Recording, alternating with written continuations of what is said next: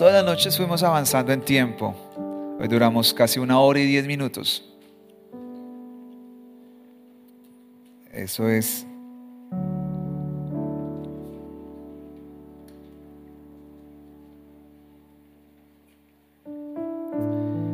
Usted nunca desperdicie estos tiempos, estos tiempos no van a volver, porque son tiempos diferentes.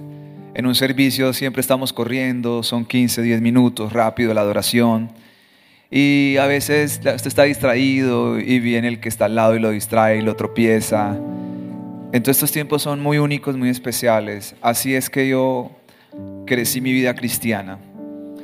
Eh, mi vida cristiana una de las primeras cosas que me delegaron importantes fue dirigir los ayunos. Eh, y todos los sábados me tocaba los ayunos y los dirigí como por cuatro años. Todos los sábados sin parar estaba dirigiendo los ayunos y empezaban los ayunos a las siete y media y terminaban a las doce, una, todos los sábados. Y lo que hacía era una hora, hora y media, dos horas hacer esto después predicar otro tiempo y orar y ya se acababan. La gente decía, wow, se acabó rápido. Y digo, sí, se acabó rápido. Porque era lo que hacía, me gustaba hacer y todavía me gusta hacerlo, pero creo que la iglesia necesita volver a esas cosas, a estar en calma, en quietud. Eh, aquí no es tanto de que la voz ni de esas cosas, sino más es como adorar a Dios y de ser muy espontáneo con estamos haciendo, nada está preparado, ninguna canción. Ahora, pues hay ver si se la sabe, ¿no? pero estamos ahí, ahí todo guachapeamos, pero lo importante es que adoramos a Dios. ¿Sí me hago entender? O sea, esto no es un tema de algo tan oficial, es más de adoración, es más de fluir, es más de libertad y poco a poco necesitamos soltarnos mucho más en adoración. No sé si me puede prender esa luz, por favor, gracias. Hoy es la última noche de estas noches. Este año, no sé qué Dios tenga. Estamos orando porque a veces tenemos la impresión que Dios quiere que abramos otro servicio, eh, pero no el fin de semana, sino dentro semana, dentro de la semana. Por eso también esto me ha servido para experimentar un poco eh, lo que queremos hacer, porque es un servicio más entre semana donde eh, tiene otros énfasis, otras características, otras cosas, y dentro de esos tiene otro tipo de adoración, de otro tipo de alabanza. Es un servicio, pero más distensionado, como lo hemos hecho todas estas noches. Aparentemente la gente, alguno dirá, uy, pero hemos pasado como cinco horas en el servicio. No, las mismas dos horas del fin de semana. Sino lo que pasa es que así más suelto, como que la cosa se siente más largo, pero no es tan largo. Es porque hemos aprovechado cada minuto de que llegamos adorando y exaltando y todo este tipo de cosas. Así que hoy vamos a, cerrar estas noches. Eh, estaba pensando en hacer un resumen, un momento, eh, para que las personas puedan conectarse un poco y usted también pueda conectarse. La verdad le digo, de pasadita usted no lo entiende todo. Tranquilo, no se preocupe, gracias, mamá. De pasadita no lo va a entender todo. No, no estoy diciendo con esto por lo que usted no sea inteligente. La inteligencia a, ustedes les sobra. Eh, el tema es que esto es un tema de revelación más que de inteligencia. Eso es un tema de que se le quiten a uno los velos y uno puede ver cosas ahí que uno dice, wow, yo no las había visto así. Y entenderlas y comprenderlas. Porque lo que hemos hecho toda esta noche es una mistura entre teología, revelación y una serie de cosas. Y aplicación, pero sobre todo, eh, aunque ustedes no se han dado cuenta, estoy enseñando teología. Lo que una persona estudia en un seminario eh, horas y horas y no lo logra entender en seis meses porque muchas veces cuando la persona que está transmitiendo, eh, yo, he estado con personas que digo, no le puedo entender lo que quiere decir. Porque a veces por hacer más hacen menos. Y yo aprendí una cosa para ser maestro en la palabra y maestro en la vida es que entre más simple mejor. Entre más simple mejor. Porque usted puede hacer, yo puedo hacer esto más complicado. Pero al final la idea es cómo desenredar verdades tan profundas y hacerlas tan sencillas para que todo el mundo las pueda captar y entender, porque eso se trata de esto. Entonces hemos enseñado un poco de teología, un poco de revelación y un poco de, todo esto, que al final es nuestra base cristiana. O sea, es pasar uno los años y no saber ni por qué recibió a Cristo, no entender muchos pasajes bíblicos y una serie de cosas. Entonces empezamos todo por una palabra que Dios me dio y es, ¿cuál es? No, pero una anterior a Juan. Ahora sí, no, una anterior, la primera de primeras. No, una, bueno, una antes de 17.3. No, lo primero de lo primero. No me haga caer mal con los que vinieron por primera vez. Dice Esteban, enseña muy mal. No, tampoco. No, definitivamente me he rajado. No. Nada. No, definitivamente he fracasado enseñando. No. empezamos todo diciendo que para que haya un vino nuevo, tiene que haber un, un odre nuevo. Entonces, si el odre es viejo, no le puede caber vino nuevo. Por eso cuando uno suelta estas verdades, lo que estamos soltando estas noches es vino nuevo. Yo sé para dónde Dios me ha querido llevar y siento hacia dónde Dios quiere llevar la iglesia de Él. O sea, una de las cosas cuando yo me siento contento, de las cosas que a mí me hace feliz, es cuando sé que yo estoy en la voluntad de Dios y que he escuchado la voz de Dios. Son de las cosas que más me hacen contento. Y, y como yo a veces corroboro eso, no por mí, sino por otras personas. Porque usted puede decir, no, yo escucho la voz de Dios y estoy en la voluntad de Dios porque usted lo cree. Pero otra cosa es cuando dice, otras personas me están diciendo, usted está en el camino que es y Dios se lo manda a decir. Y una de las cosas que yo siento paz es porque la parábola que prediqué el fin de semana hace, hace ocho días acerca de las vírgenes, ya le dije el respeto que le tengo a esa parábola. Le tengo un profundo respeto. Es tanto mi respeto por esa parábola que eso ha llevado a que yo cambie la teología. O sea, cambie no, la comience a meter a la iglesia. Porque dije, si la iglesia no entra a esto, la iglesia se va a desbalancear. Porque solamente va a escuchar de que viene a la iglesia que le arreglen su problema, su matrimonio, sus hijos, las finanzas, que le vaya bien, ser exitoso, tener una empresa, tener un carro, sanarse. Pero eso es una parte del Evangelio. Ya le expliqué todo eso al inicio. Realmente eso es como el gancho, eso es la manera como Dios a uno lo lleva al estanque, lo lleva al, al río de Él, pero ahí en adelante empieza otra cosa. Empieza otra dinámica espiritual. Entonces, para que haya un vino nuevo, el recipiente tiene que estar, el odres, dijo Jesús, tiene que estar nuevo, o si no, se va a romper. No lo va a captar, no lo va a poder. Y la Biblia nos enseña muchos ejemplos que hubo gente que caminó con Jesús, que vio sobrenaturalmente a Dios obrar, pero lo abandonó. Y a mí eso me da terror. No sé si a usted le da terror, a mí me da terror eso. Saber que uno puede haber caminado y ellos lo vieron, nosotros no lo hemos visto. Ellos lo vieron con sus ojos, caminaron con Él, durmieron con Él. Porque es que usted se hace la idea que Jesús solamente andaba con doce. Jesús rápidamente pasó a 72 discípulos. O sea, él andaba con un grupo grande, escoge a 12, vive con tres, que son los tres que recibieron toda la frescura de Dios, pero durmió, caminó con 72 personas. Y al final son 120 los que quedan. Hechos 2 nos lo muestra, Hechos 1. Entonces uno se hace la idea que él era con 12, con 12, con 12. No, no era solo con 12, pero eran muchos los que recibieron sanidades, milagros y un montón de cosas. Pero al final alguna gente abandonó, porque, porque se necesita seguir a Jesús como es. Entonces, es lo primero que dijimos. Ahí sí lo que dijimos fue en Juan 17, 3, que se sigue después, qué es la vida eterna. Y lo que me pasé toda una noche explicando qué es la vida eterna. Después ya comenzamos a entender que la vida eterna para entender todo esto de Dios es entender la gracia. Y ahí hemos estado dos noches hablando, o casi tres noches, de la gracia de Dios. Pero de la gracia de Dios, entendiendo la gracia no solo desde esa parte de que la gente entiende muy, muy borrosa en la iglesia.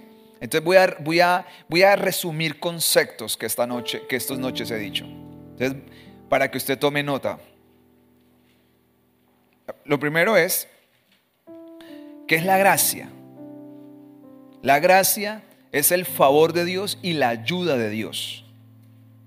Es el favor del Espíritu Santo obrando a, una persona, pero también es la ayuda de Dios, eh, la ayuda de Dios a través del Espíritu Santo transformando una persona. Eso es gracia.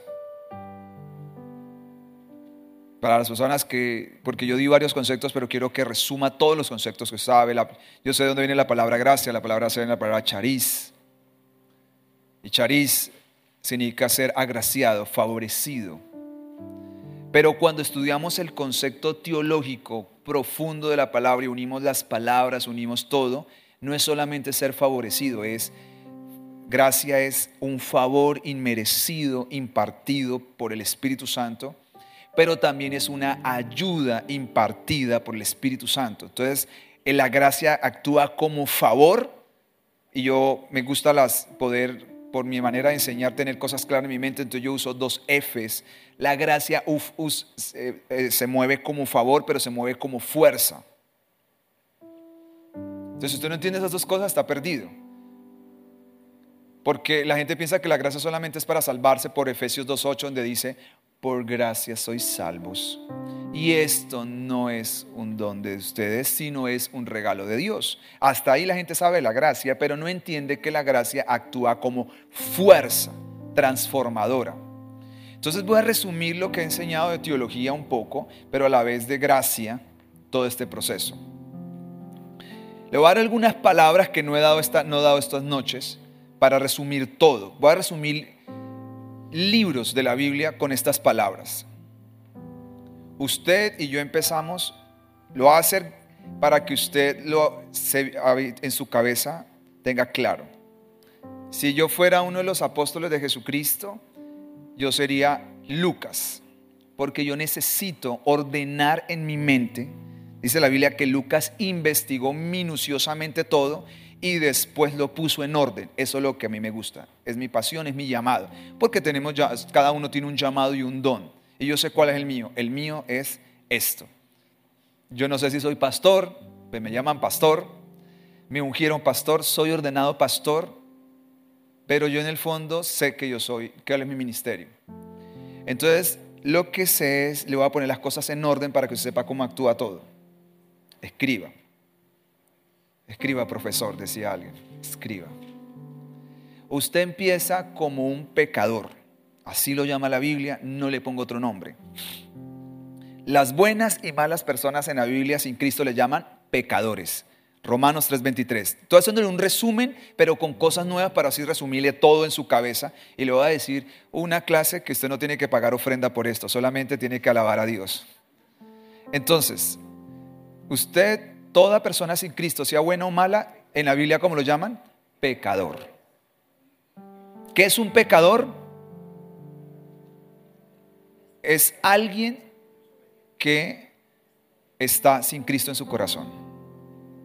dando los conceptos sencillos. El pecador no es aquel que adultera, que se emborracha, que toma. Puede ser que una viejita toda la vida, con todo el respeto, ha pasado en la iglesia católica rezando camándulas, nunca ha sido infiel a su esposo, nunca ha mentido, nunca nada, pero si no se entrega a Cristo es pecadora. Se tiene que entender eso. Hay una parábola y Jesús dijo, los buenos y los malos, mándelos a llamar. Quiere decir que Jesús sabía que hay gente buena y hay gente mala, y los dos necesitan el Evangelio. Entonces, ¿qué es un pecador? Alguien que no tiene a Cristo. Y el que no tiene a Cristo está destituido de la gloria de Dios. Romanos 3:23. Ahora ese pecador va a hacer un paso. Alguien ora por él y alguien le predica a él, porque Dios lo está buscando. Dios lo viene buscando y va a usar a alguien va a usar la oración de alguien para que se le revele por sueños, se le hace, yo me acuerdo que mi papá me dijo cómo él conoció al Señor y él me dijo que él estaba llorando y él escuchó una voz de Dios en Bogotá y él entregó su corazón al Señor a través de una emisora que se llama Bethesda, el pastor Enrique Gómez. Y Dios usó esa emisora cuando a mi papá no le gustaban las cosas de Dios. Pero yo estoy seguro que alguien oró por él y Dios lo estaba buscando. Mi papá fue la primicia de toda mi familia para que conociéramos todo al Señor, no solamente mi familia mía, sino de toda la familia. Entonces, ese pecador escucha el mensaje de Dios, alguien se lo predica, alguien se lo habla, alguien se lo explica, Dios se le aparece en un sueño, le da una revelación y ese pecador va a dar un paso. ¿Cómo se llama ese paso? Ese paso que sigue se llama regeneración.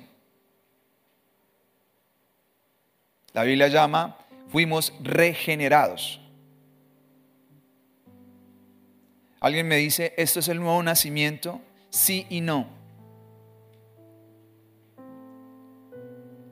Pero lo que va a suceder con ese pecador es que ese pecador pasa a una cosa que se llama ser regenerado. ¿Por la obra de quién? De Cristo en él a través del Espíritu Santo. Por eso Jesús dijo, los que nacen de la carne, carne es, pero lo que nace del Espíritu, Espíritu es.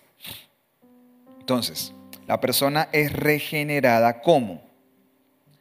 Porque cuando la persona decide, y acá viene una gran polémica, y yo quiero aclarársela porque le dije que estas noches eh, para mí es como decir, estoy enseñando a la gente que le, me escucha predicar.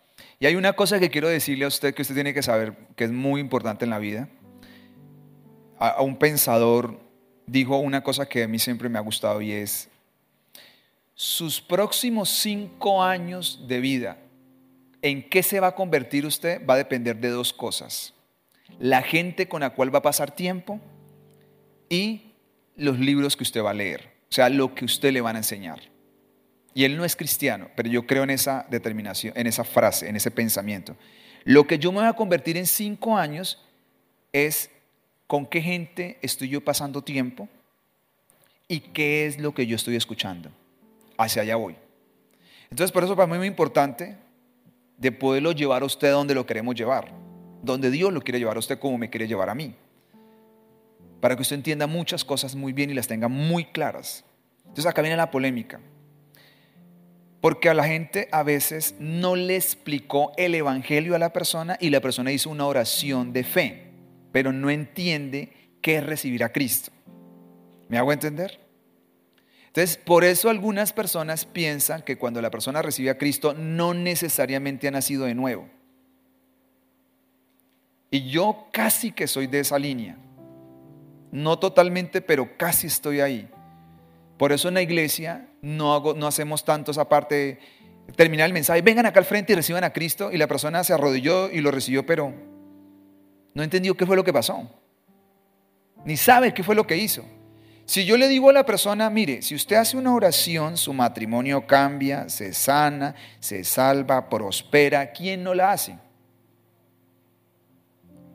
Entonces posiblemente la persona hace una oración, pero no entiende qué es lo que está haciendo. Entonces por eso es tan importante que nosotros transmitamos bien el Evangelio. Por eso lo estamos conociendo estas noches. Pues no le vamos a dar toda esta teología a una persona nueva, pero si le, después de hablarle de su problema, de que el Señor puede ayudarlo en su problema, que ore por su problema, que Dios puede restaurar su matrimonio, porque eso es verdad, Dios puede prosperar, Dios lo puede sacar de su quiebra, Dios puede sanar su cuerpo, también hay que decirle a la persona que lo más importante en la vida que es, es la vida eterna. ¿Qué es la vida eterna? Que te conozcan a ti, al único Dios verdadero y a Jesucristo. Eso lo vimos, Juan 17.3. Entonces, que lo más importante es eso, porque no sabemos si de pronto no se sana, si su matrimonio no cambia, pero ¿qué va a pasar si se muere sin Dios?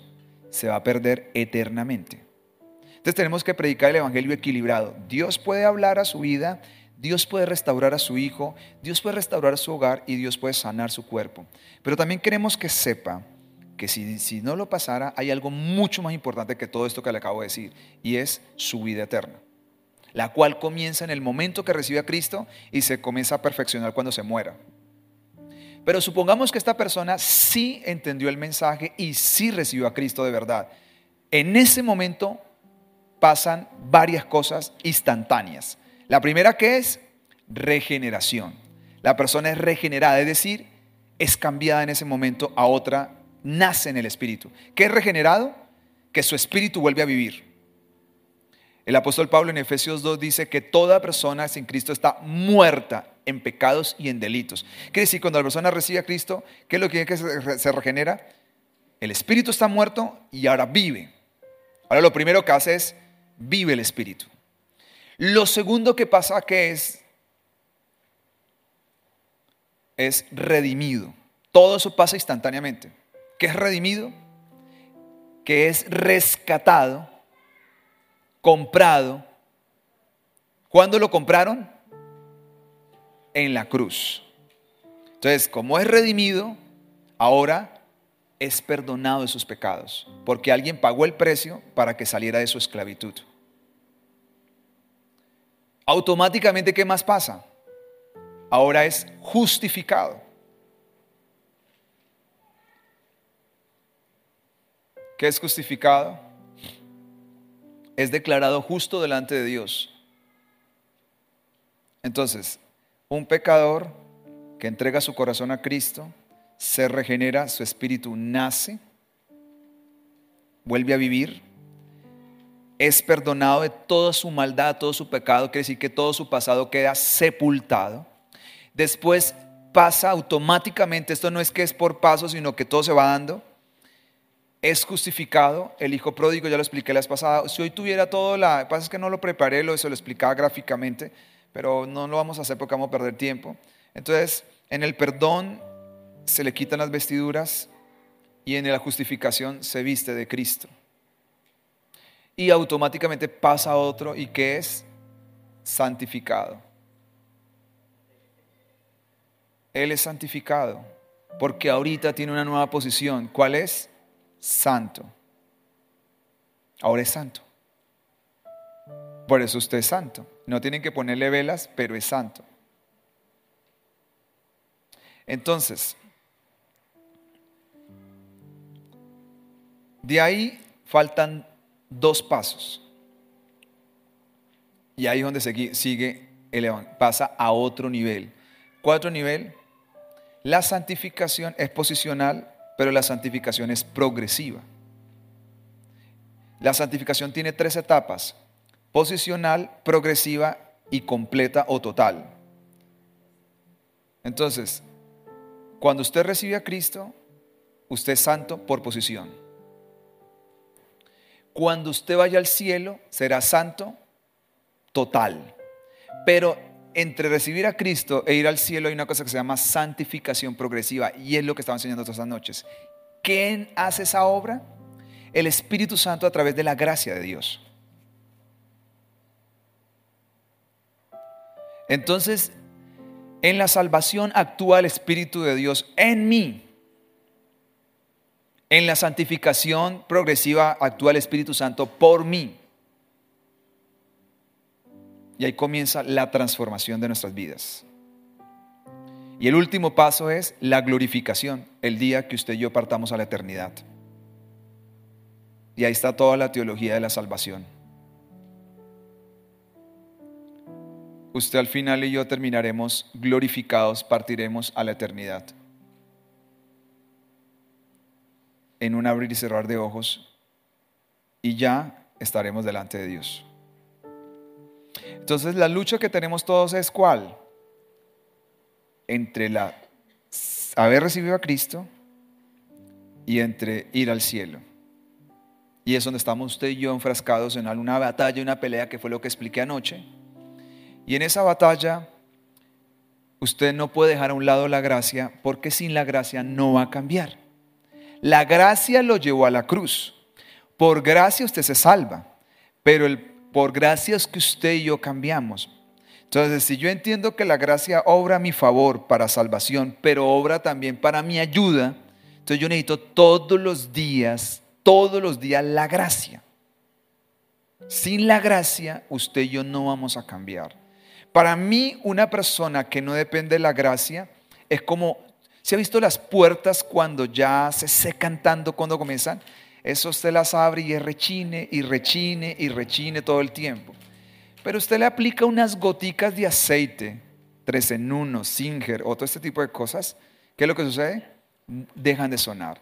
Para mí una persona, un cristiano sin aceite hace mucho ruido, es muy cansón, es muy molestoso, da mucha lata. Pablo dijo, ustedes son carnales, cristianos carnales, ¿por qué?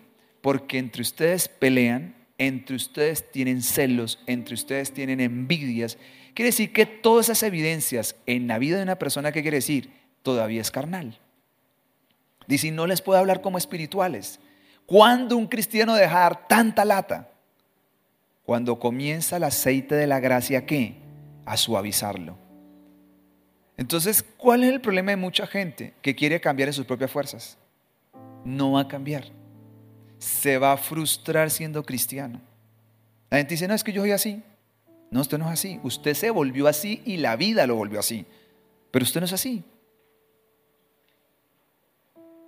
¿Qué es lo que usted necesita? La gracia. La gracia es la que va a suavizar el corazón. Va a suavizar y va a comenzar a trabajar, a trabajar, pero tenemos que darle espacio a la gracia para que trabaje en nuestras vidas. Entonces, todo lo que enseñó se la resumí ahí. Es lo que hemos visto más o menos, un poquito más, un poquito menos. Porque al final lo que queremos entender es, el Evangelio se trata de quién? De Cristo. Cristo en mí, esperanza de vida. Eso es lo que dijo el apóstol Pablo. Entonces, hoy vamos a terminar en estos nomás 25, ya no me casi sino 20 y pico minutos, pero quiero decir dos cosas, o tres cosas, perdón. Vamos a ir a Mateo capítulo 14.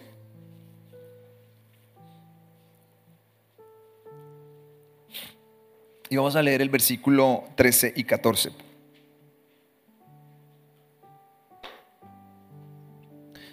Vamos a, este, yo soy recurrente con lo que predico, los mismos pasajes a veces, pero es que los hemos exprimido y exprimido hasta sacarle más el jugo. Oyendo Jesús se apartó de allí en una barca a un lugar desierto y apartado. Mire que una de las cosas que yo he entendido estos años es definitivamente todos necesitamos, Jesús lo hizo, todos necesitamos tiempos de quietud y a solas. No solamente en la oración en el día, yo creo que uno necesita en el año sacar tiempos aparte. Dice, cuando la gente oyó, le siguió a pie desde las ciudades. Acuérdense que el contexto de esto, ayer leímos la muerte de Juan el Bautista y todo este tema, de ahí viene todo esto. Pero sigamos, estos días prediqué en la iglesia de esto, el primer Dice así, y saliendo Jesús vio una gran multitud y tuvo compasión de ellos y sanó, ¿qué dice la Biblia? Estaban enfermos. Y cuando anochecía, versículo 15, ¿qué dice?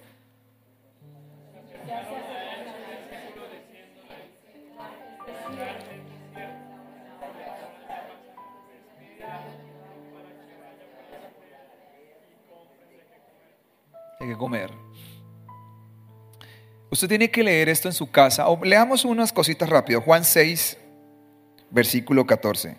Esto que estamos ligados de Juan 6 es la misma historia, pero contada por Juan. O sea, nosotros sabemos que Jesús los despidió, multiplicó la comida, todos comieron y se fueron y después él se subió a la montaña a orar y los discípulos se fueron adelantados. Pero Juan nos da otras, otras cosas adicionales. Y unas cosas que nos da Juan es esto. Aquellos hombres entonces, viendo la señal que Jesús ha hecho, ¿cuál es la señal? La multiplicación de la comida, viéndola, dijeron, este verdaderamente es el profeta que ha de venir al mundo. Pasemos al 24. 24.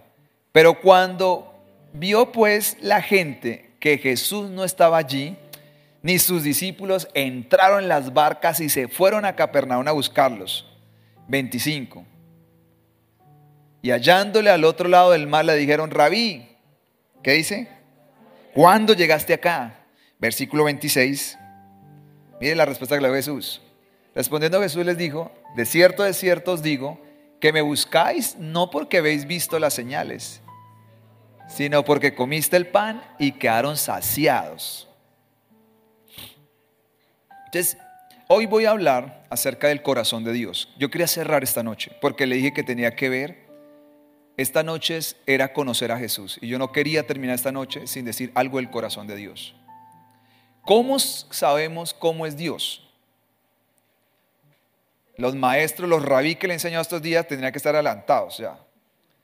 ¿Cómo usted conoce a Dios? A través de Jesús. Estudiándolo, cómo piensa, cómo habla, cómo camina, cómo duerme, cómo se levanta, cómo come. Usted dice, yo conozco al Señor. ¿Dónde está basado eso? En Juan 1, 17 y otros textos más. Juan 1, 17 dice así, ya se lo deben de saber ustedes, 18, perdón, a Dios nadie lo ha visto jamás, el unigénito Hijo que está en el seno del Padre, Él lo ha dado a conocer. Entonces volvamos otra vez a Mateo capítulo 14.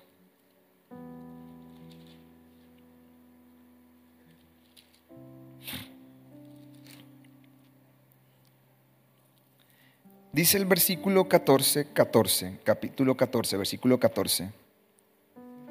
Saliendo Jesús, vio una gran multitud y tuvo que compasión de ellos.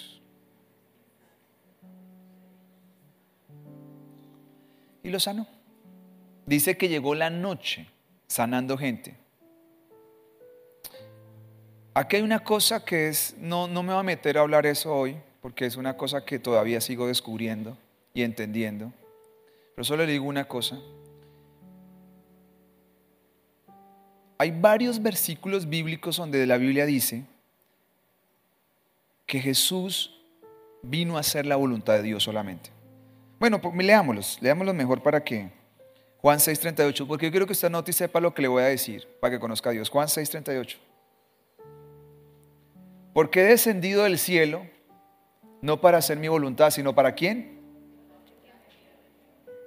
Juan 8:29, ¿qué dice?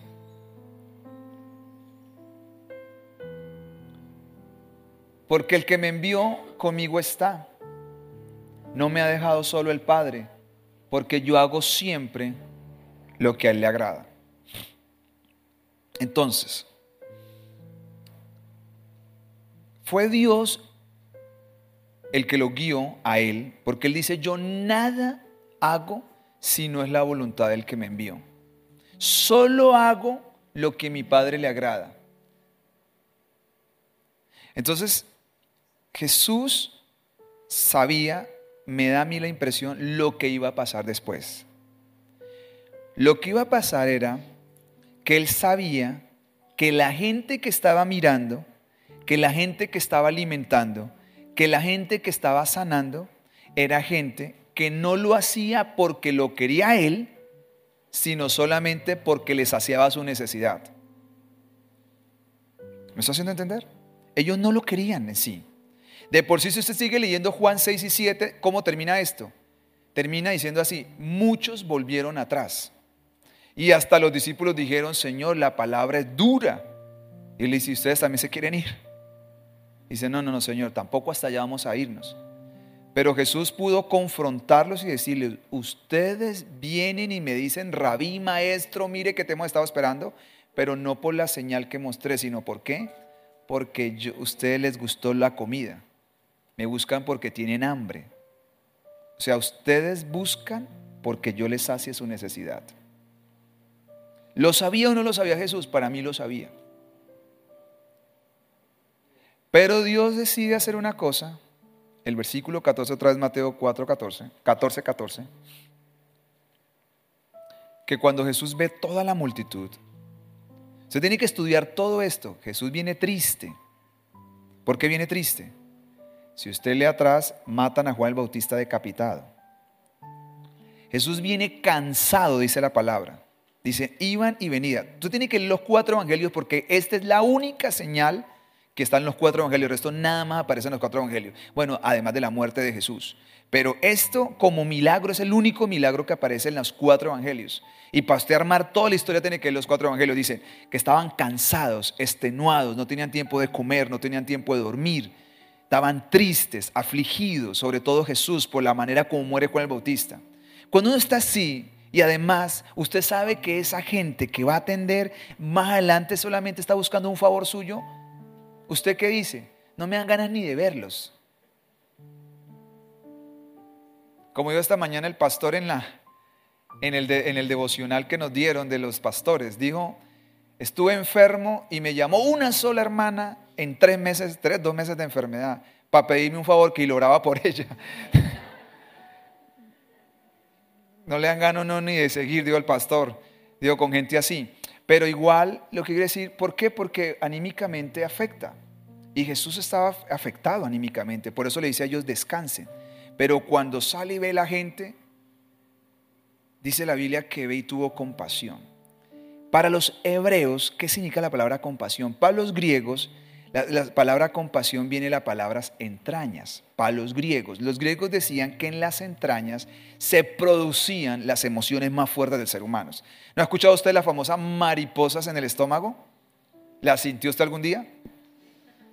Hace mucho rato, pero la sintió. Esas mariposas no se lo inventó nadie, se lo inventó los griegos, porque los griegos decían que ese tipo de emociones surgen acá y las entrañas estaban acá para ellos. Pero para el hebreo, en la mentalidad hebrea, las entrañas significa es el lugar donde nacen las más tiernas misericordias de la persona y amor genuino. Entonces, cuando Jesús vio la multitud, ¿qué dijo? Son ovejas que no tienen un pastor. Aunque yo sé que ellos me están buscando equivocadamente y sé que solo están buscando porque les dé comida, yo siento una tierna y compasiva compasión por ellos. Quiere decir que Él vino y nos mostró cómo es el corazón de Dios. ¿Sí lo pudo ver? Es decir, yo sé que usted en dos días va a portar mal. Porque así fue, en dos días estaban ya mal portados. Pero la compasión que yo le siento y el amor que siento por usted es tan grande que los voy a alimentar. Entonces tiene que comenzar a ver que Dios le corre el velo para comenzar a conocer el corazón de Dios a través de Jesús. Lo que movió a Dios a Jesús obrar por ellos es, tuvo gran compasión. Dice así, saliendo vio la multitud, compasión de ellos y sanó a los que estaban qué? Enfermos. Es que no solamente les da comida. ¿Usted sabe cuánto duró la imposición de manos? Yo calculo, según mis estudios, 12 horas de sanidad sin parar, dándole y orando y orando por gente y enferma y enseñándole la palabra. Parece que la comida ya es tipo 6 de la tarde que Felipe le pregunta, hey maestro, se está haciendo de noche, despide a la multitud y mándala para la casa, porque no hay cómo darles de comer. Él dice, ni con 200 denarios los podemos alimentar porque ni con 200 denarios se podía hacer. 200 denarios son 200 días de trabajo, no alcanzaba la plata. Pero no solamente eso, no alcanzan las tiendas. No hay una tienda alrededor, ni en Neival hay, para que en una cosa imprevisto tengamos que darle comida a 10 mil personas. Porque la alimentación fueron de los 5 mil hombres, sin contar mujeres y niños. O sea, esto es una cosa donde nos muestra, yo decía, ¿por qué este es el único milagro que se repite en todos los evangelios? Porque más que el poder y la multiplicación, lo que nos muestra es el corazón de Dios. ¿Cómo es el corazón de Dios? Que a la hora de ver la necesidad, por más de la rebeldía del ser humano, lo quiere alimentar. ¿Por qué? Porque su trono es un trono de qué? De gracia. Tiene que entender la gracia. Vamos a leer unos, un salmo y éxodo. Vamos a leer los dos hombres que entendieron más de Dios en la Biblia, en el Antiguo Testamento. Y rápidamente vamos a terminar. Bueno, pasemos, no, pasemos a Marcos 8 es que quiero decir una cosa más de la otra alimentación. Ustedes saben que hay dos alimentaciones. Y la de 5 y la de 4. Vamos a ver la de 4 porque quiero que vean una cosa de la de 4. También tuvo compasión, pero miremos una cosita de la alimentación de los de 4. Porque ahí cambia una cosita que tal vez la gente pasa y la lee rapidito. Es más, la gente dice, pero ¿por qué tanta comida ahí? Es que son dos, tranquilo. Son dos escenarios con dos tipos de gente diferente. Marcos 8, 1. Dice así, en aquellos días, como había una gran multitud, ¿y qué dice? Y no tenía que comer, Jesús llamó a sus discípulos y les dijo, miren lo que dice, tengo compasión de la gente porque hace tres días están conmigo y no tienen que comer. Fue un ayuno forzado. Acá hay una gran diferencia. Y por eso quería leer dos pasajes. Porque esta gente sí está buscando al Señor. Usted no aguanta tres días en un lugar con hambre si realmente no quiere y no le interesa al que está escuchando. Tres días sin comer, no hay nada. Y Jesús dice, le dice a los discípulos, yo tengo. ¿Y acá qué dice? Devuélvase por favor. Dos. Tengo compasión de la gente, porque hace ya tres días que están conmigo y no tienen que comer. Tres dice, y si los enviaren ayunas a sus casas, desmayarán el camino, pues algunos han venido de lejos. Cuatro. Sus discípulos le respondieron, ¿de dónde podrá alguien saciar de pan a estos aquí? ¿A dónde están? Desierto. Entonces usted dice, Dios mío, usted en un desierto, tres días sin comer. Pero quiero que se vuelva en el versículo 3 para que vea el corazón de Dios. Yo no sé si usted lo puede ver, yo quiero que usted lo vea, que se le quite el velo. Si usted se le quita el velo, comienza a ver lo que nunca ha visto. Dice, si los enviaren ayunas a sus casas, se desmayarán en el camino pues algunos de ellos han venido de lejos.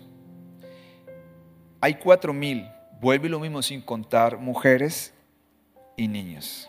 Pero Jesús está tan pendiente de saber de dónde vienen, quiénes son, que están sin comer, que viven lejos. Quiere decir que hay una serie de detalles que Jesús los conoce todos. Quiere decir que en el corazón de Dios, en la mente de Dios, todos los detalles están conocidos suyos. Todos. Y dice, este lleva 21 hambre, aguantando hambre. 21 días. Hay gente que hizo chambón el ayuno, hizo un ratico, después se arrepentía, comía carne, al otro día volvía, volvía a comer, si no, Señor, lo vuelvo a empezar. Dos, tres días volvía a esto. Pero yo al final, yo siempre digo a la gente esto. Eso es un tema de conectarse con el corazón de Dios. Por eso nosotros vimos reportes ni las cosas. Yo no soy de vivir como encima de la gente. No me interesa asfixiar a la gente. Porque yo he aprendido de que esto es un tema de que Dios me conoce y yo lo conozco. Es un tema de cómo yo logro cautivar el corazón de Dios. Esta gente logró tocar el corazón de Dios. La otra lo logró tocar cómo? Cuando los vio, dijo, ¿qué dijo? ¿Qué los tocó de ellos, de los otros? Yo tengo que devuelvas otra vez. Mateo capítulo 14, porque necesitamos que se quite toda esa venda. Otra vez Mateo 14. 15. 15. Cuando Jesús se acercaron a sus discípulos diciendo, el lugar es, la hora ya ha pasado, despide a la multitud. Póngale cuál las dos diferencias. En el segundo que le dije que quién es el que dice que la noche se hizo tarde y todas cosas. Jesús. En este quién le dice? Los discípulos. Los discípulos quieren echarlos y en esto ya Jesús ya quiere despedirlos.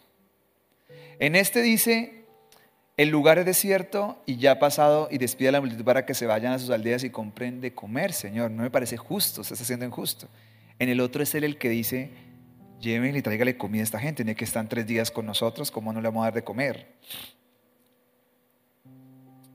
Este milagro dice un pasaje que Jesús tuvo compasión al verlos como ovejas que nos tienen pastor. Es decir, cuando Dios mira, antes de mirar el error que tenemos nosotros, ponle a lo que le va a decir y présteme atención y escuche, porque algunos son indiferentes a esto, pero escuche. Dios mira antes que su error es por qué usted es así. O sea, yo miro y usted mira lo que vemos. Usted dice, esta señora sí es cansona, Dios mío. Pero Dios dice, esta señora cansona es cansona porque de niña la hirieron.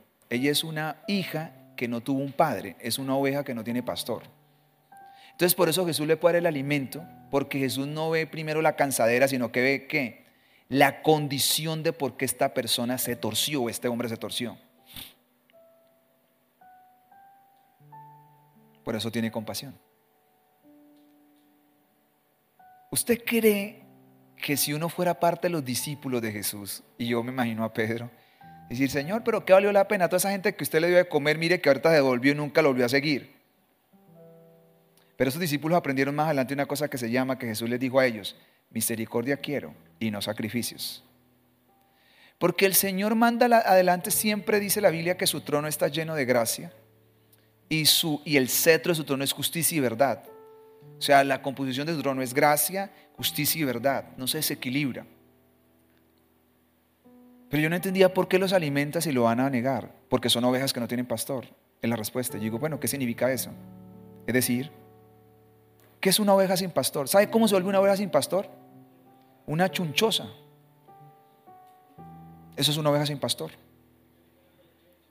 Chunchosa, fea, porque los pastores frotan con aceite las ovejas para cuidar la lana de las ovejas. Porque la lana se le meten unas moscas y se hacen unas bolas. Al hacerse unas bolas, ¿qué toca hacer? No hay otra cosa, trasquilarla. Entonces le quedan unos pegostres. Entonces usted da cuenta, una, una oveja que lo han trasquilado por ahí 10 mordiscos. Por eso la Biblia dice, por allá en Ezequiel creo que dice, pastores que muerden el rebaño. Porque lo que hacen es toca trasquilarla y cómo queda la oveja, vuelto nada, porque no ha sido pastoreada. Una oveja sin pastor prontamente se la van a devorar. Entonces cuando Jesús dice, no, yo sé que ellos son infieles, yo sé que van a volver atrás, ellos me buscan por la comida, pero tengo una profunda compasión porque se volvieron así, porque no tuvo quien los guiará en la vida. Entonces, antes del juicio, ¿qué está? La misericordia, la gracia de Dios, la bondad de Dios manifestada. No sé si lo puede ver. ¿Sabe dónde viven? ¿Saben que tienen hambre? ¿Sabe que se pueden desmayar en el camino? ¿Sabe todo? Él no dijo, no, yo sé que el Espíritu va en ellos y los va a fortalecer tres días a la casa. No, él sabía que también el cuerpo necesita comer. Y él mismo dice, esta gente si no come se va a desmayar. Esta gente me ha buscado genuinamente por tres días. Hemos estado tres días tan maravillosos que ahora él y todos están sintiendo hambre. No solamente ellos, Jesús hace otro ayuno. Pues un día una persona dijo, el único ayuno que hizo Jesús 40 días no volvió a ayunar. Yo digo, esa persona no ha leído bien la Biblia, porque Jesús ayunó otra vez acá. Ayunó tres días. No era que todos los demás ayunaban y Jesús iba comiendo acá mientras los demás veían. Es cuestión de leer bien la Biblia. Entonces, ¿hasta ahí vamos? Es que, no, ya está bien. Vamos a, ahora sí vamos al Salmo 103. Ya me uy, me quedan nomás cuatro minutos. No, ya, ya dije lo más importante. Si vio el corazón, usted lo vio. El que lo vio, lo vio. Yo ya lo vi.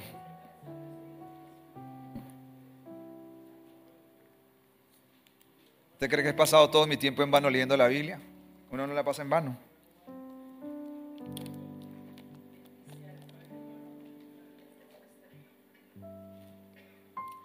Dice así, váyase al versículo 10. Perdón, 6. Eh, porque voy a conectar esto muy rápido y ya terminamos, porque acá nomás 5 minutos. Jehová es el que hace justicia y derecho a todos los que padecen violencia. Yo estoy que, hay una cosa que algún día quisiera predicar es los seis momentos o siete momentos que en mí me parecieron que Dios actuó injustamente, pero que solo a través de la revelación de la palabra cambié de opinión. Y uno de ellos es, ¿por qué el Señor le quita a los egipcios la plata en una noche y se la da a los judíos? Porque el que obró mal fue Faraón pero la gente y el pueblo no tiene la culpa. ¿Por qué tiene que pagar el pueblo por Faraón? Y la primera respuesta es porque una nación sufre cuando tiene malos líderes. Pero dice que ellos le dijo, una noche antes le dice, pídale la plata a todos, oro y esto, una noche antes, dice la Biblia, y en una noche lo despojaron. Y cuando usted ve estos textos, usted dice, bueno, si el Señor es el que hace justicia, su trono es justo, quiere decir que todo lo que Él manda hacer, y si nace de un corazón bueno, tiene que ser recto y justo. No puede haber ningún acto de injusticia. Quitarle a alguien algo, porque dice la Biblia que Él inclinó el corazón de los egipcios para que se lo dieran. Ellos se lo piden, pero Dios hace la otra parte. Y acá está la respuesta, porque esta es la respuesta. Dios, ¿qué es? Hace derecho a todos los que padecen violencia. Porque los judíos le trabajaron gratis a los egipcios por 400 años gratis. Quiere decir que en una noche Dios les devolvió lo que ellos le robaron legalmente. Dios les pagó, porque Dios paga. Así se demore toda la injusticia, algún día va a venir Dios a retribuir, y yo lo he visto. Dios después devuelve la retribución. No estoy diciendo que en una semana, en dos semanas, pero le digo, usted preocúpese por agradar a Dios. El resto le toca a Dios. Siete. Sus caminos notificó a quién? A Moisés. Y a los hijos de Israel les mostró fue su obra. Una cosa es muy diferente, conocer los caminos de Dios y una cosa es conocer las obras. Realmente mi trabajo y lo que yo anhelo es eso. Digo, Dios, a mí muéstrame los caminos.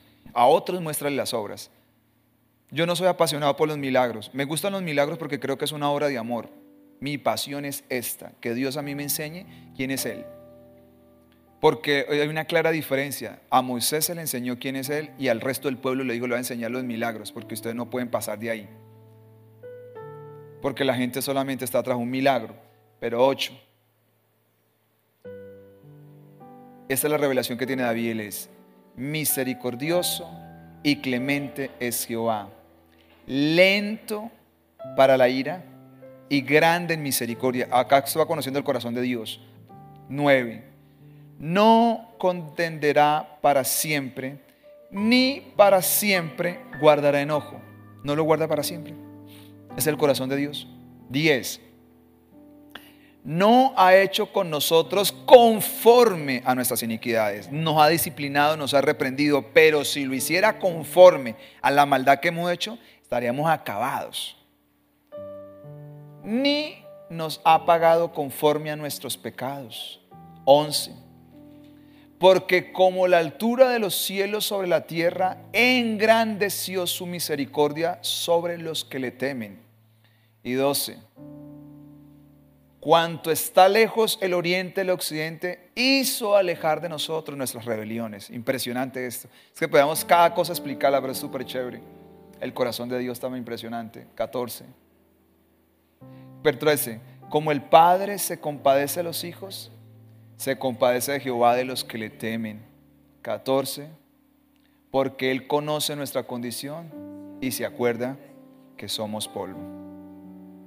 Cuando está tan bravo, al final dice, son polvo. Y si ya, por eso es lento para enojarse. Por eso cuando la gente habla de la ira de Jehová, yo un día dije, yo escuché varias personas y me puse a leer bien la Biblia y los textos donde aparece la ira de Jehová solo están designados para el día final de los tiempos. No más. Antes está el enojo del Señor, pero no la ira. El día de la ira está reservado para el final de los tiempos. ¿Quién conoció todo esto? Moisés. Porque si usted leía, se lo dejo en la casa para que lo lea, eh, Éxodo 33. Moisés le dijo a Dios, Dios, déjame conocerte, muéstrame tu gloria.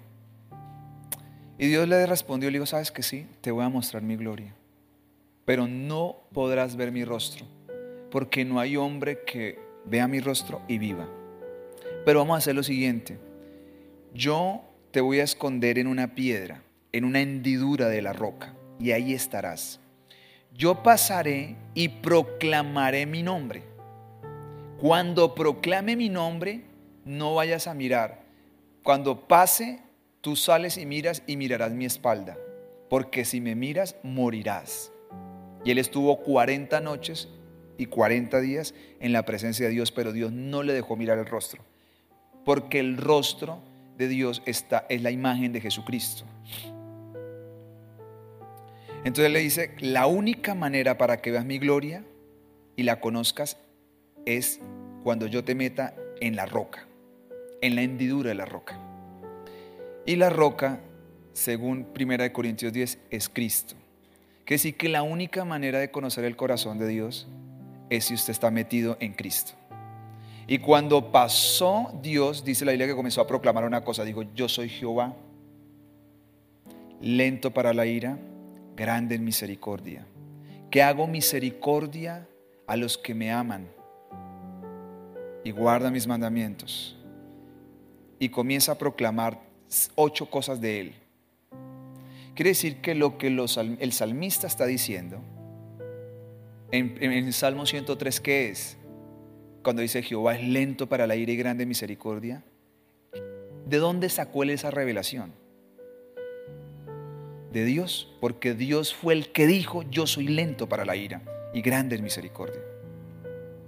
Ese es el corazón de Dios. Entonces, cuando uno comienza a conocer la gracia de Dios, va a cambiar más que si conoce otras cosas. Si conoce el corazón de Dios. Porque lo que cambia su corazón y el mío es el corazón de Dios, no más. Se olvídese que no, que, que yo voy a cambiar a la persona, nadie cambia a nadie.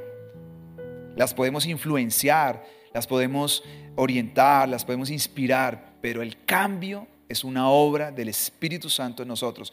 Te cierro toda esta noche diciendo que el proceso de santificación es todos los días caminar de la mano del Espíritu Santo meternos en la roca que es Cristo y todos los días ser renovados por esa gracia para ir, como dice segunda de Corintios capítulo 3, versículo 16 al 18, ir siendo transformados de gloria en gloria a la imagen del Hijo de Dios por medio del Espíritu Santo. Porque el Espíritu Santo es el que imparte todos los días la gracia de Dios. Y ahí somos transformados.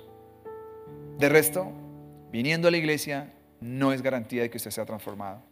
Necesitamos ir y decir, Señor, quiero conocer tu corazón, quiero amar tu corazón, quiero esto. Y el vino nuevo que Dios tiene para este tiempo es eso. La iglesia tiene que volver a conocer el corazón de Dios. Me faltarían horas porque acuerda que Jesucristo vino lleno de gracia y de verdad. Nos falta el otro lado, la verdad de Dios. Como la verdad de Dios, la gracia y la verdad es la que nos transforma. Quiere decir, solo un, un adelanto es, Solo usted cambia por medio de la gracia y por la palabra de Dios, porque la verdad está contenida en la palabra de Dios, pero la verdad también es Cristo. Entonces vamos a terminar. A Dios y a la gloria. Ha sido noches buenas, me han gustado mucho, porque